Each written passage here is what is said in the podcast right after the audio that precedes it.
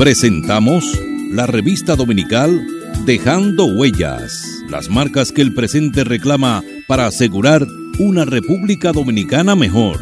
Dejando Huellas. Dejando Huellas. Muy buenas tardes, apreciados oyentes de su programa La Revista Dominical Dejando Huellas, que se transmite todos los domingos de 3 a 5 de la tarde por esta CDN Radio 92.5 para Santo Domingo Sur y Este y para la región norte 89.7. Recuerde que nos puede sintonizar a través del internet www.cdnradio.com.do, además de www.dejandohuellasfm.net y por las redes sociales en Twitter arroba Dejando Huellas R, en Facebook Dejando Huellas y en Instagram Dejando Huellas Radio. Dejando Huellas, una producción de Honorio Montás. Trillando el camino día a día en ruta segura hacia un futuro mejor. Dejando Huellas. Saludos amigos oyentes de su programa Revista Dominical Dejando Huellas. Hoy tengo nueva vez al amigo Apolinar Veloz.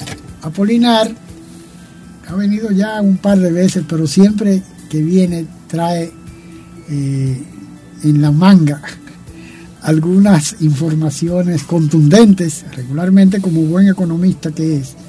Y además que no es un economista que está eh, tratando de enmendarle la plana al gobierno, porque el gran problema es que hay una gran cantidad de profesionales de la economía que viven acomodando la situación y hablan de la bonanza económica de nuestro país en medio de una crisis económica que es innegable, consecuencia de la pandemia, en un país donde en los presupuestos se procura que sean acomodados con los préstamos internacionales, porque eh, hemos visto en esta semana que el Congreso Nacional aprobó unos préstamos eh, de alrededor de 200, 284 mil millones eh, para el presupuesto que están, eh, que están aprobando para el próximo año. De manera que somos un país que estamos a expensas de lo que pueda suceder. La gracia que hay es que aparentemente esos préstamos siempre aparecen. Me parece que tenemos muy buena eh, eh, referencia internacional que nos siguen prestando, ¿no? Yo no sé, pero la verdad que es inquietante porque todo lo que se hace se hace en base a préstamos. Y, se, y, se, y el presidente anuncia semanalmente una cantidad de obras que a veces uno piensa que tiene una varita mágica para, para realizar esas obras que, son necesarias, pero a veces no son imprescindibles. De manera que eh, con un panorama como el que tenemos y con, con la tragedia de que vemos que se anuncia con bombos y platillos que ya el país no tiene que seguir pagando el peaje sombra. Y uno dice, pero bueno, eh, tenemos mucha suerte, tenemos eh, la Virgencita de la Altagracia nos está protegiendo, porque en medio de toda esta situación eh, salimos airosos hasta, del, hasta de un peaje sombra que nos cuesta una millonada anualmente, por un, por una, por un contrato que se firmó en el 2001 en el gobierno precisamente de el, el, presidente atípico Hipólito Mejía. De manera que eh, vamos a conversar con tres temas fundamentales con Apolinar. El primero, el peaje sombra. Más adelante, las APP fideicomisos. Y, y, y en algo que, que tal vez no hay mucha información pero que es muy preocupante. Por un lado está la autopista del Coral y por otro lado está el, complejo energético de Manzanillo. Eh, vamos a ver qué nos puede decir Apolinar de estos temas que son sumamente inquietantes para la sociedad dominicana y que uno a veces no le encuentra mucha explicación a todas estas salidas que le está dando el gobierno a la situación económica de nuestro país. Buenas tardes. Bien, buenas tardes y gracias por la invitación, Honorio. Eh, es un placer, digamos, conversar con tu audiencia sobre estos temas. Eh, sobre el peaje sombra lo que hay que decir es que el presidente parece que no comprende que hay gente que piensa en la sociedad dominicana y que no puede engañarlos con tanta facilidad. Lo primero que hay que decir es que a pesar de que ese, digamos, contrato infame, como lo llamó el propio presidente, no se terminó el peaje sombra, sino lo que hizo el presidente fue pagarlo por adelantado.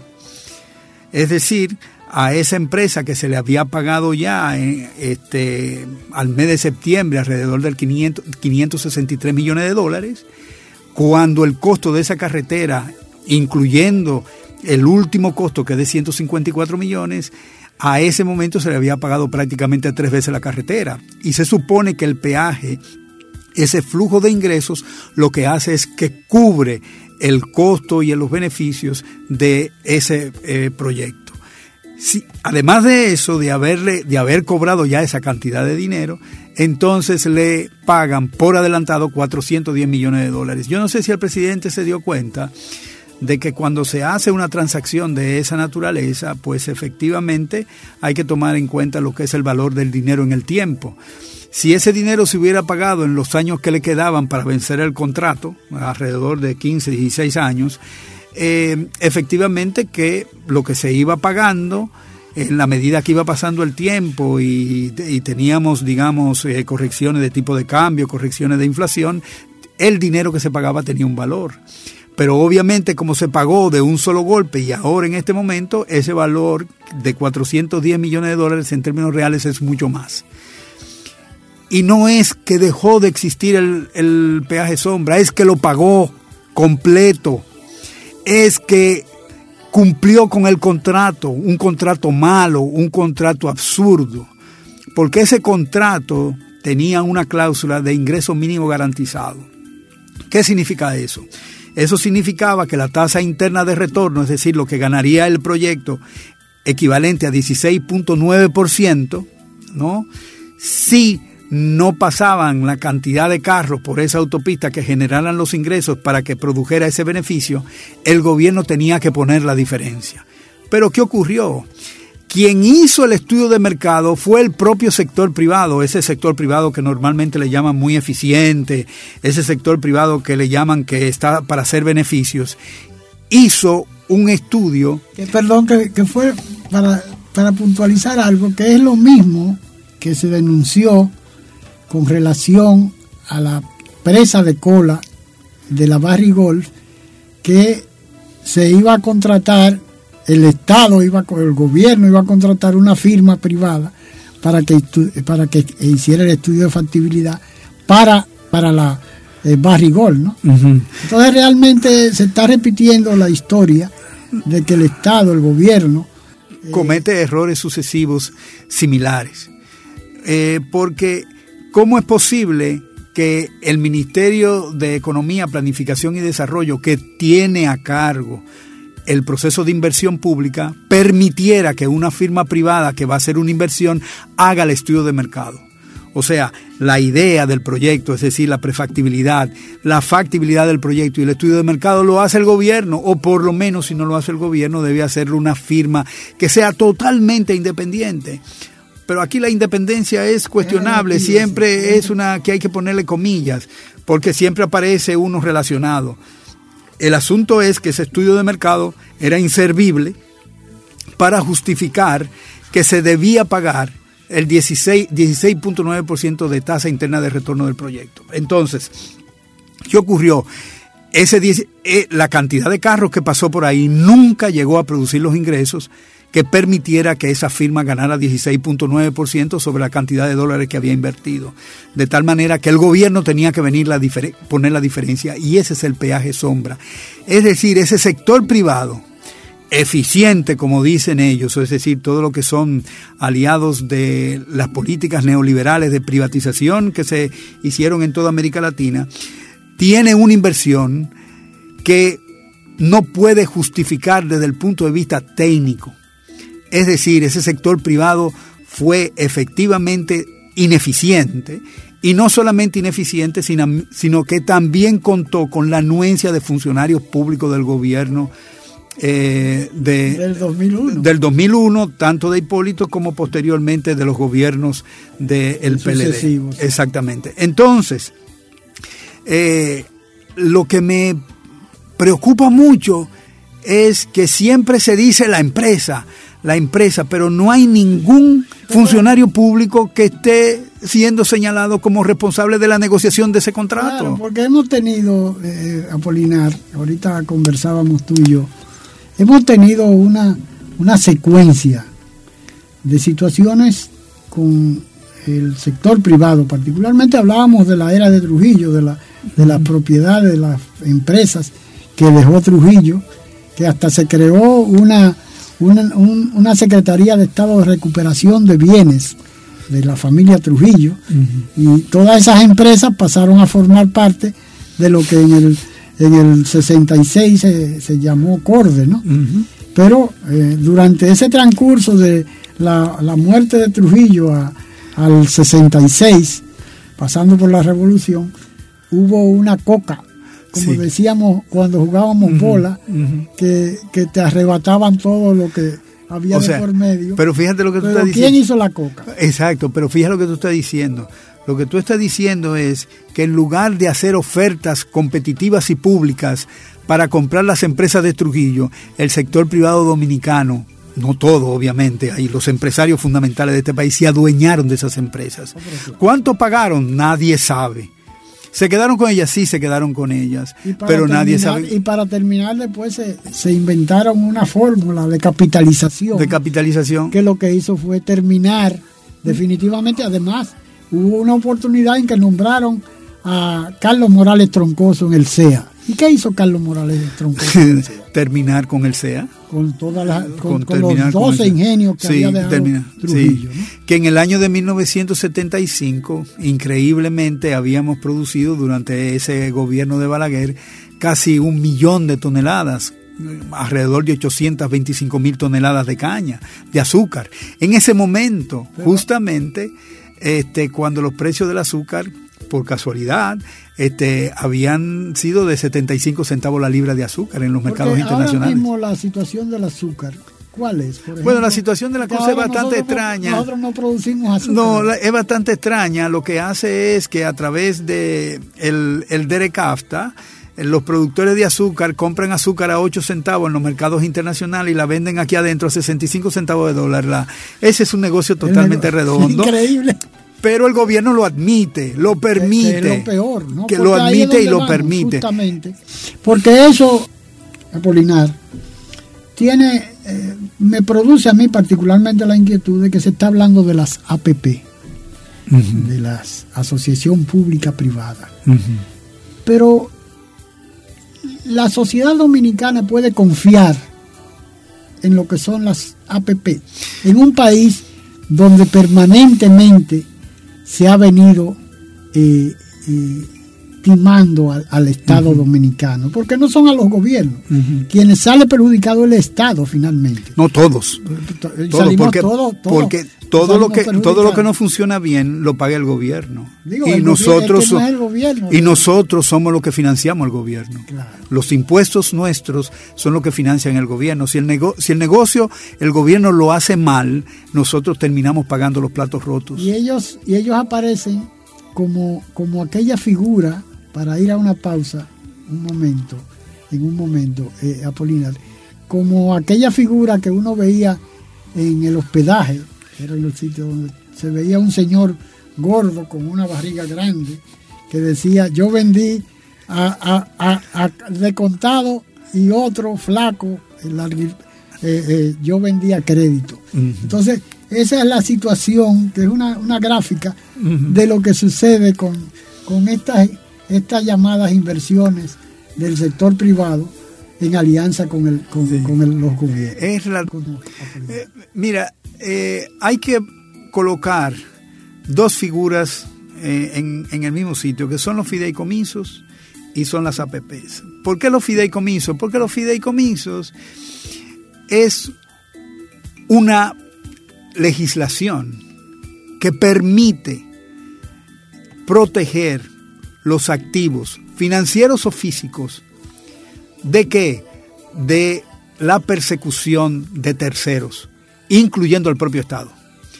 Es decir, que si una, si en un fideicomiso, por ejemplo, eh, se le queda debiendo algún impuesto al gobierno, el gobierno no puede entrar para saber si efectivamente cuánto, si le deben y si le deben cuánto le quedaron debiendo. O sea que no puede entrar ahí. Esa es una figura que protege, que protege el capital. En, una oportunidad anterior de lo que significa el, secretismo. El secretismo de la, opacidad.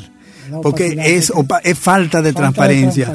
Por esa razón, como generalmente el, muchos de los empresarios dominicanos. Pero eh, comenzamos con, con, ese tipo de... Eh, comenzamos, por ejemplo, con la declaración de, de bienes del presidente. Mm, bueno. Comenzamos con, ese, con ese, esa figura, ¿no? Pero justamente, entonces, ¿cómo puede un, un, ciudadano dominicano que está, digamos, pasando mucho trabajo para poder eh, llegar el día a día, para poder cumplir con el mes, con los chelitos que tiene, ¿Cómo se le pide a una persona que pague más impuestos cuando el propio presidente declara su patrimonio en un fideicomiso y en una cuenta en el exterior cuyo único propósito es evadir impuestos?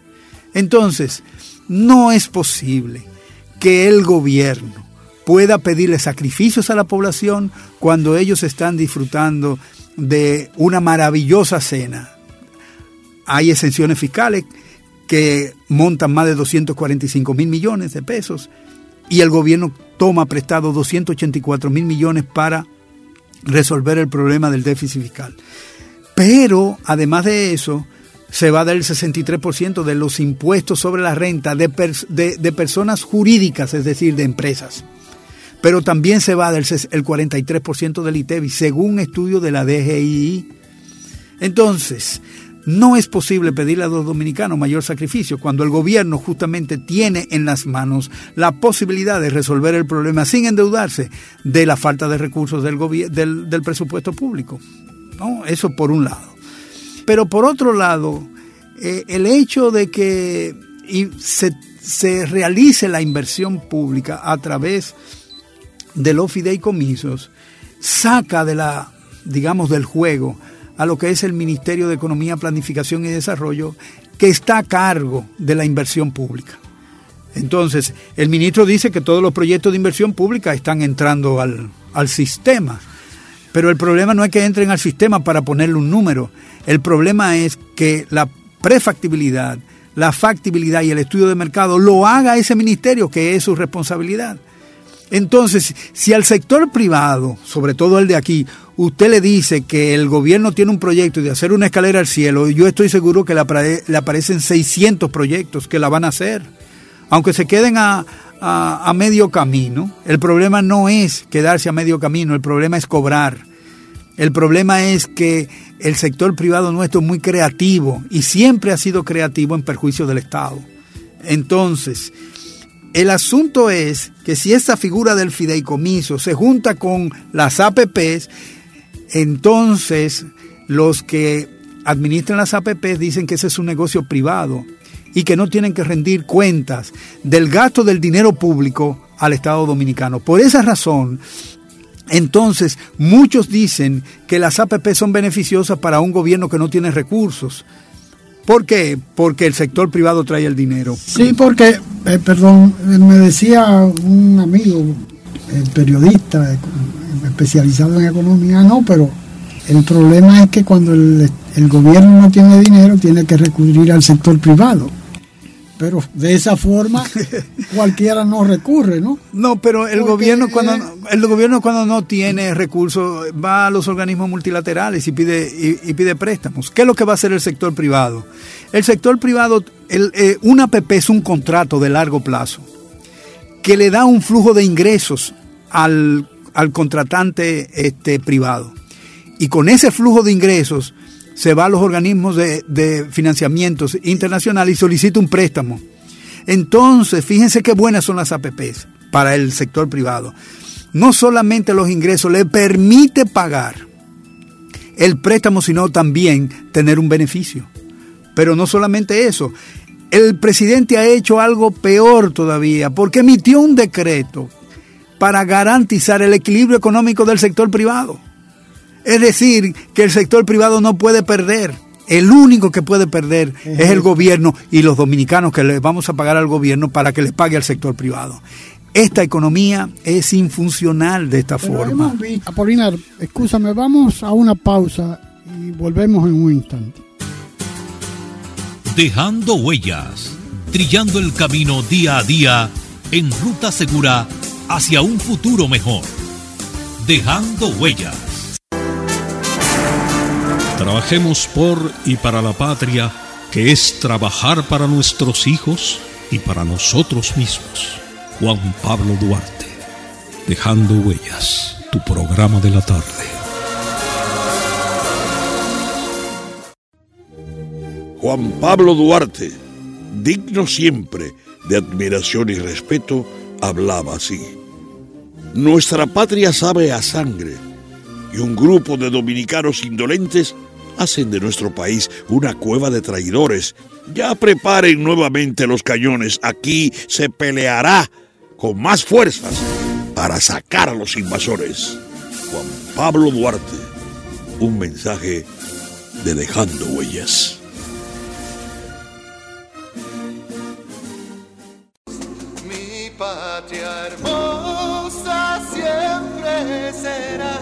Mientras no se escarmiente a los traidores como se debe, los buenos y verdaderos dominicanos serán víctimas de sus maquinaciones. Juan Pablo Duarte, dejando huellas.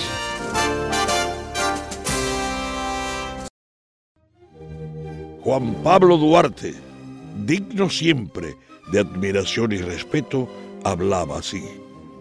Nuestra patria sabe a sangre y un grupo de dominicanos indolentes hacen de nuestro país una cueva de traidores.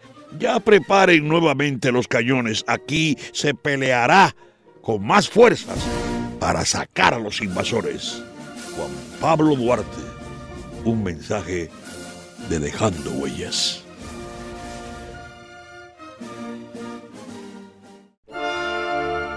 Somos patria. Nos une una cultura, un territorio e idénticos propósitos. Somos patria. Conquistamos la libertad en la espada, en el trabuco y el coraje. Somos patria. En la libertad nos hemos convertido en los mejores guerreros de la paz. Somos patria en las voces, en la lengua, en el eco, en el canto y en la historia que tres razas han puesto a circular en nuestras venas. Patria amada, en nuestros laberintos interiores, vive para siempre. Un mensaje de Dejando Huellas, su programa. La patria somos tú y yo, la familia toda, el suelo que nos legaron los padres fundadores. El derecho a ser libres y felices, a trabajar con alegría y seguridad, depende de nosotros. Renovemos los principios que ayer inspiraron a los buenos dominicanos, inmortalizados en los símbolos que nos identifican como pueblo. Defendamos palmo a palmo nuestra patria, porque es como defendernos a nosotros mismos en las presentes y futuras generaciones. Enarbolemos pues nuestra bandera, blasón eterno de los sagrados valores de la dominicanidad. Un mensaje de Dejando Huellas, su programa de la tarde. Somos patria. Nos une una cultura, un territorio e idénticos propósitos. Somos patria. Conquistamos la libertad en la espada, en el trabuco y el coraje. Somos patria. En la libertad nos hemos convertido en los mejores guerreros de la paz. Somos patria en las voces, en la lengua, en el eco, en el canto y en la historia que tres razas han puesto a circular en nuestras venas. Patria amada, en nuestros laberintos interiores, vive para siempre. Un mensaje de Dejando Huellas, su programa. Dejando Huellas, trillando el camino día a día en ruta segura hacia un futuro mejor. Dejando Huellas. Continuamos conversando con el economista Apolinar Veloz. Todo, eh, Apolinar, vuelvo y te recuerdo nuestra conversación, que eh, eso ha sido una cuestión repetitiva, ¿no? Porque, por ejemplo, se dio con, con Coyentri, que fue, Mm. Yo creo No. que, yo no sé si tú recuerdas toda la... Claro, la, eh, eh, claro. se le, se, se le- un contrato que le, le garantizaba eh, hasta con la planta apagada. apagada, ¿no? Sí. Esas son, o sea, esos son mecanismos que no son mecanismos de mercado. O sea, estamos hablando de darle mayor preponderancia al sector privado, pero el sector privado dominicano en general es un sector privado ineficiente. Ha tenido más de 50 años con exenciones fiscales y no han podido competir, no han podido hacer exportaciones, no han podido ni siquiera competir con Centroamérica. Con el, el DRK. Con el DNK, no, ni siquiera con esos. Eh, eh, los países eh, centroamericanos Lo han derrotado, lo han- nos, nos- nos han derrotado. mayor Claro. capacidad La- que el sector privado. Claro, dominicano. al único que han podido, digamos, con, con que República Dominicana este, tiene una competencia fabulosa, es con Haití, porque Haití no produce Claro, nada. no produce nada. Eso es lo- de eso, eh, Apolinar, ha habido el- la experiencia que uno no, no se explica porque, por ejemplo, con el sistema de la capital, con el, el fenómeno de la Capitalización.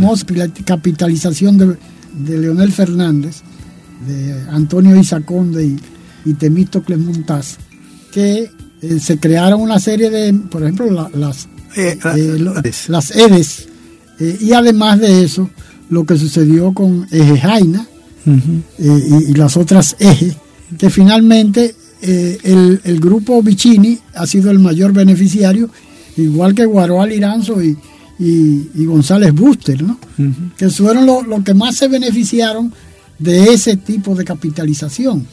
Y, y de ahí salió eh, hasta las, las generadoras eh, eólicas. Pero fíjate y- una cosa. Y, y además, eh, eh, Quiqueya 1 y Quiqueya 2 también. Sí. Salieron de todo ese, de todo ese, de esa empresa que iba supuestamente los fondos a Fomper, pero realmente no iban a Fomper, No, eh. iban a los bichini. Ya, no, eh, hay un expediente que está por ahí de 16 mil millones de pesos que todavía no se, no, no se sabe en dónde están, pero sí aparentemente hay información de que fueron a grupos privados. Pero ahora bien, fíjate que me- me- eh, tu conversación me trae la, la idea siguiente. O sea, el sector privado dominicano ha vivido a la sombra del sector público. El sector público hace los negocios, después comienza una propaganda de que no sirven, de que el Estado es ineficiente. No, lo- eso. Y, lo, y, lo, y, lo- y entonces lo desarrolla el sector privado. Y al sector privado le va bien, pero nunca le va bien al sector público. Porque hay una ideologización de que el sector público dominicano, que es un sector público ineficiente, es más ineficiente que el sector privado. No, yo creo que compiten. Ambos son ineficientes. Lo único que el sector privado este, durante las elecciones compra las voluntades, no solamente de la justicia, sino también de los presidentes. Y este justamente no solamente está comprado, o sea, el sector privado es que hace las políticas públicas y el presidente las avala.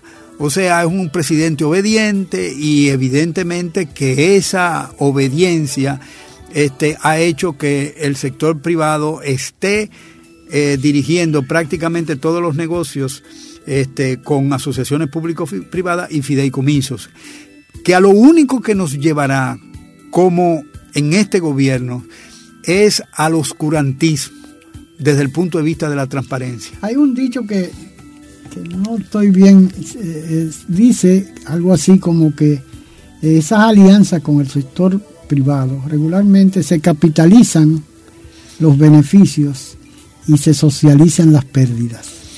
Eh, se individualizan los beneficios. Se individualizan los beneficios, que es el, la parte de los, del sector privado, y se socializan. En los costos, todos los costos. Sí, e, eso es así. Es perfectamente describe lo que es un fideicomiso y una asociación público-privada. O sea, la combinación de ambas es dañina para cualquier economía. Hace en una oportunidad de, la experiencia que internacionalmente que, ha, tenido las APP, ¿no? Sí. Eh, y que realmente ha sido desastroso.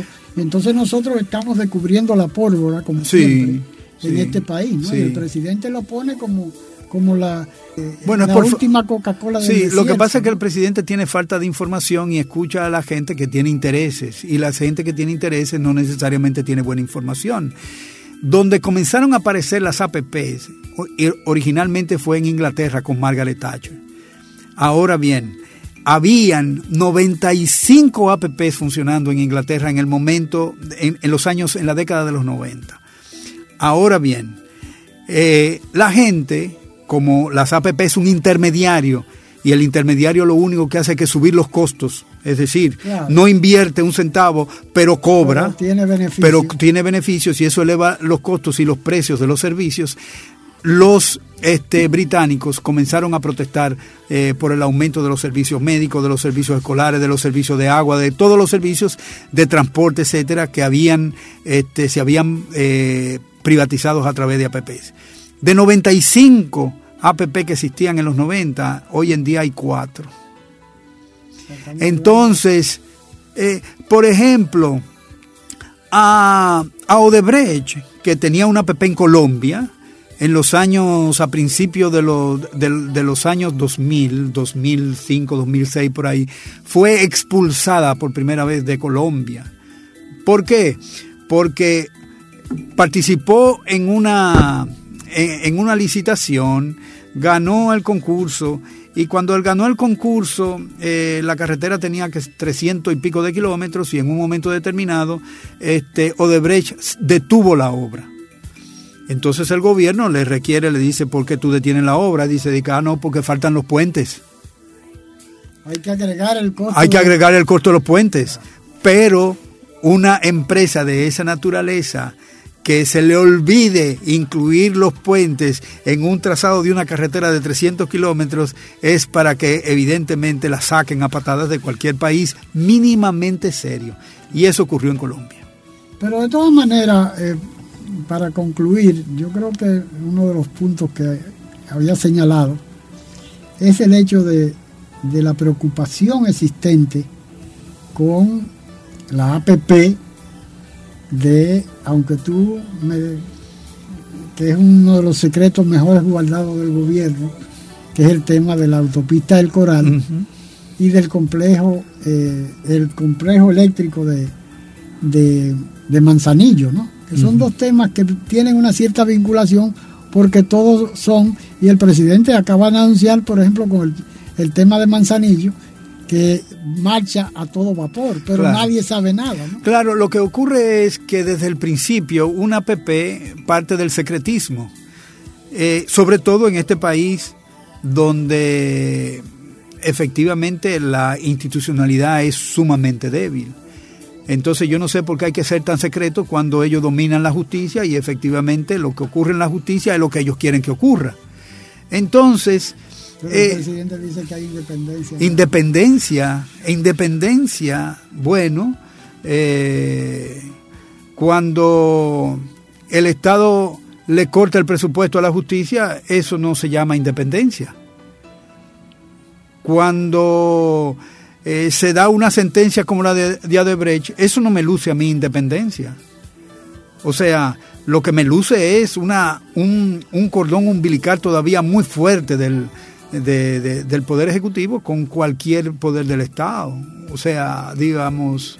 Este, no hemos estado demandando, entre paréntesis, eh, hace tiempo que se investigue al ministro precisamente de la presidencia. No, pero ese no es intocable. Y, es intocable. Y es intocable y, hay evidencia de que participó justamente en sus empresas en la prisión de las parras, en la construcción de la remoción de tierra y construcción, etcétera. Pero entonces Yagalán sí está preso, pero ninguna de las empresas que está ahí eh, tiene ningún problema. O sea, esas empresas no, esas empresas son intocables. El sector privado, eficiente, que hizo, construyó una cárcel sobre un pantano. O sea, sobre un pantano, que es lo último que se puede Sí, entonces eh, no me explico eh, la calidad de los ingenieros que forman parte de esas empresas, que construyen ahí, a menos que... También deberían estar siendo investigados. Deberían estar siendo... estudio de suelo, sí, porque Exactamente. Primero, eh, eh, asignar una cantidad de, de, de, de privados de la, de, la, libertad, libertad eh, asignarlo sobre un pantano con todas las consecuencias de insalubridad que crea eso. A partir de ahí yo creo que hay que cuestionar. No, pero eso llama mucho la atención, no solamente de, lo, de los dueños de las empresas, sino de los ingenieros que trabajan ahí, a claro. menos que lo que se estuviera buscando era sencillamente dinero. O y, acabar con todos los precios. No, dinero, ahí. no, dinero. O sea, si yo voy a buscar dinero, yo hago cualquier cosa por dinero. O sea, no hay ni siquiera eh, lo que se llamaba anteriormente la ética de la profesión, ni ética tienen, es el dinero. El dinero se ha convertido en la ética de este país en todos los ámbitos, porque hasta en la distribución de drogas no hay ni siquiera ética. O sea, se, se capturan al hijo si nadie sabe nunca de quién era esa droga. Ejemplo, se capturan capos, pero no se, cap, no, no se liga la ejemplo, droga con, con, los, con los apresados. Por ejemplo, la situación de un diputado preso en Estados Unidos por droga uh -huh. y resulta que sigue siendo diputado. Entonces yo no sí, no la, hay, la sí. moral de, de, de, María Galgajo, como dicen. No, porque, bueno, este, lo que pasa es que uno puede justificar desde el punto de vista filosófico eh, que, la, que la moral es una construcción, digamos, social. ¿No? Y tú puedes tener una moral y yo puedo tener otra. Ahora, la ética, que entonces ya es un juicio que tú haces de la moral, evidentemente que tú puedes decir, bueno, usted moralmente es una moral de predicar en calzoncillos en medio de la plaza pública, pero justamente eh, los gobiernos dominicanos no han entendido que la institucionalidad es prerequisito de muchas acciones públicas. Entonces, por eso, eh, las APPs y los fideicomisos no pueden tener éxito en la República Dominicana por la debilidad institucional. Vamos a una pausa y continuamos para concluir, como decía hace un momento, con el tema de, y como yo repetí, que tú me habías dicho que el, no, anda, no hay suficiente info, información uh -huh. de esos dos temas, porque son dos temas de mucha importancia. Uh -huh eh, que son las autopistas al coral que el presidente eh, ha, ha, ha, anunciado en varias oportunidades con bombos y platillos. Y el sistema que él dice que está también viento en popa el sistema el, el complejo eléctrico de Manzanillo. Uh -huh. eh, vamos a una pausa. Mírame cómo, tú no, no, yo, no te puedo decir generalidades de eso, o sea, pero es importante porque eso está en. Sí. Por ejemplo, en la entrevista que se le hizo a, al, al, tipo este. De, Bernardo ¿no? Castellanos. No, a, a, a Simon Freud. A Simon Freud. ¿Qué te habló de qué? No, ese es. Ven acá. ¿Cómo tú vas a hacer un complejo tan importante? ¿A cuántos kilómetros? A 300 kilómetros del centro de consumo de electricidad más importante del país. ¿Tú sabes cuánto va a significar las pérdidas de transmisión de esa? A menos que tú estés pensando en venderle Haití, en Haití, y en las empresas. Que, planteó, que lo que plantean los Vicini, porque se la van. Sí. Que lo que están planteando el sector ese económico. La, y venderle, venderle, venderle electricidad a un pueblo que no tiene no para comprar para comprar gas corecén y alumbrarse en la noche. Por ahí que debemos, yo creo que sí. justificar eh, eh, tal vez. bueno. bueno, vamos, tenemos como 10 minutos para. Terminar. Ya. Eh, nada, continuamos conversando con Apolinar Veloz y para concluir vamos a tratar de, de orientar un poco, en el poco tiempo que nos queda, eh, sobre la, como dije, la autopista del Coral y el complejo eléctrico de Manzanillo. Mira, eh, con relación al complejo eléctrico de Manzanillo, eh, parece inusual que se elija Manzanillo, justamente, que está a una distancia de más de 300 kilómetros de la capital, que es el centro de consumo de electricidad más importante pero ya del país. había otro proyecto anteriormente en Manzanillo, Sí. cuando estaba Celso Marrancillo. Sí, pero ese, e- este es el que está más cerca de hacerse también. Entonces, en, en primer lugar, transportar esa energía de, ese, de, esa de esa generación a la capital va a significar una pérdida de transmisión, aun cuando los cables sean nuevos, porque hay una resistencia en, el, en, el, en, en- como en, en la transmisión de la electricidad. Que se construyan Eh, eno- eh, sí, de, de, todo de eso. subestación. Eh, Entonces, exactamente. Entonces, eso lo que va a significar es justamente pérdidas técnicas de esa empresa. A menos que, obviamente, quienes están proponiendo del parte del sector privado no sea esa la intención, sino que la intención sea pasar energía eh, a empresas eh, en, en Haití de la propiedad de inversionistas dominicanos que son los que tal vez estén que detrás. estén de detrás de, de- ellos, APP. de las app y de una app. Entonces, ¿cuánto va a costar el proyecto? Como es una app, eso usted no lo va a saber. Eh, ahí le podrán decir cualquier cosa. Ahí no puede ir la Cámara de Cuentas y hacer una auditoría, porque eso es un, un vehículo legal justamente para proteger activos del conocimiento público. Entonces el gobierno no puede hablar de transparencia cuando eso es lo que promueve. Ah, pero no puede, no, no se puede. No, eso es privado, ni porque la yo- Cámara de no, no, ni no, nada no, de eso puede- no, no, no. O sea que es, No, una forma es lo ideal- es una fórmula ideal para. Claro, es lo mismo que pasa en el Banco Central. ¿Quién ah, audita el Banco Central? Audita el Banco Central las empresas auditoras que, ne- que retiraron los, este, la- la- de- digamos, su opinión de bancos que quebraron en el 2003, cuando ellos habían dicho que eran bancos sanos. Claro. Esa es- es la empresa que audita el Banco Central. El, al Banco Central no lo audita la Cámara de Cuentas, porque eso lo evitó eh, Albizu en su nueva propuesta de modificación de la ley monetaria y financiera. Pero como una institución del Estado, esa debería, el Banco Central debería ser auditado por la Cámara de Cuentas para ver si es verdad que la buena administración efectivamente está ahí. Porque él vive cacareando. Exactamente, que ahí hay buena administración. Solamente hay 2.800 millones de pesos que se emitieron hace como unos 10 años para retirar a todo el personal que trabaja con Héctor Valdés y se abrió un fideicomiso en un banco local para esos fines. Entonces, eso debe ser auditado. El Banco Central debe ser auditado, pero por una firma que sea efectivamente y realmente independiente. ¿No?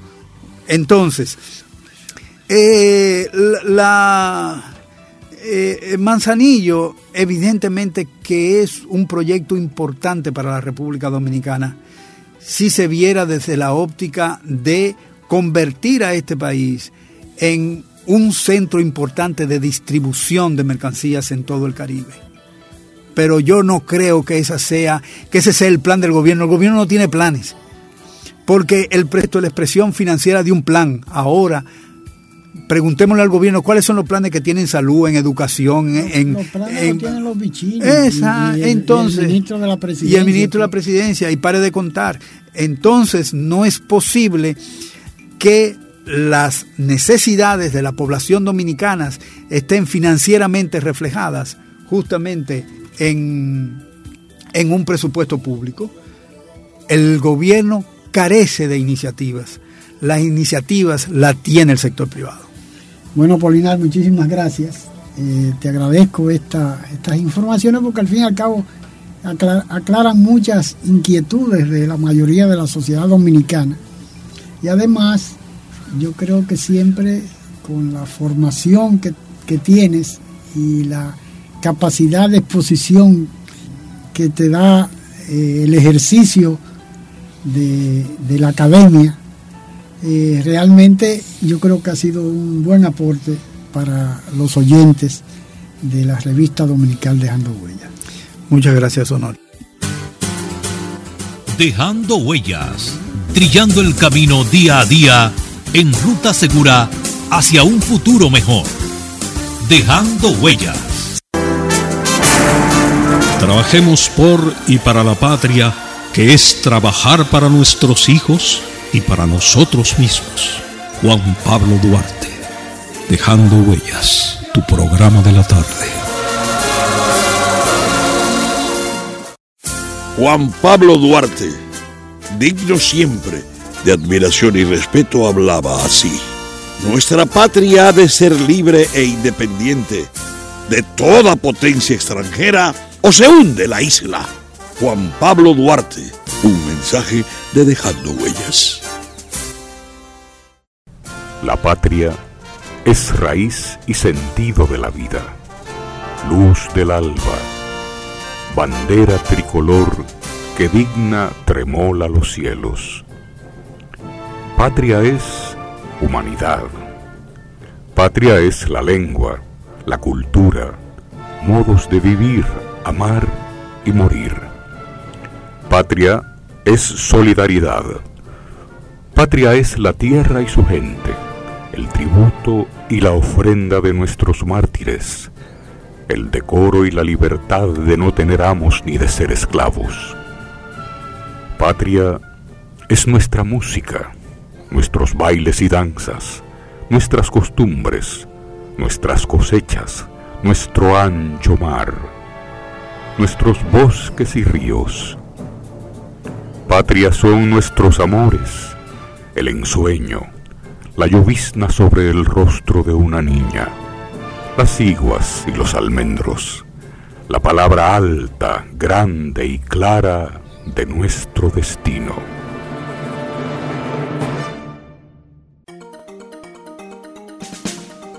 Somos patria porque nos une una cultura, un territorio e idénticos propósitos. Somos patria porque conquistamos la libertad en la espada, en el trabuco y el coraje. Somos patria porque en la libertad nos hemos convertido en los mejores guerreros de la paz. Somos patria en las voces, en la lengua, en el eco, en el canto y en la historia de tres razas que han puesto a circular en nuestras venas patria amada, en nuestros laberintos interiores, vive para siempre.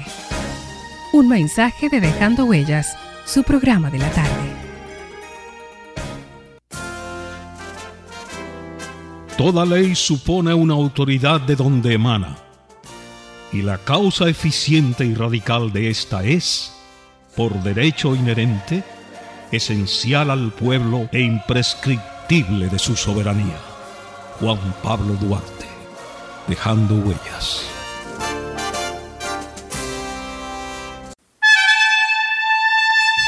La patria somos tú y yo, la familia toda, el suelo que nos legaron los padres fundadores, el derecho a ser libres y felices, a trabajar con alegría y seguridad, depende de nosotros renovemos los principios que ayer inspiraron a los buenos dominicanos, inmortalizados en los símbolos que nos identifican como pueblo. Defendamos palmo a palmo nuestra patria, que es como defendernos a nosotros mismos en las presentes y futuras generaciones. Enarbolemos pues nuestra bandera, blasón eterno de los sagrados valores de la dominicanidad. Agradeciendo haber estado con nosotros, se despide de ustedes dejando huellas, esperando poder contar con su audiencia en un programa más de la revista dominical Dejando Huellas, bajo la dirección y producción de Honorio Montás.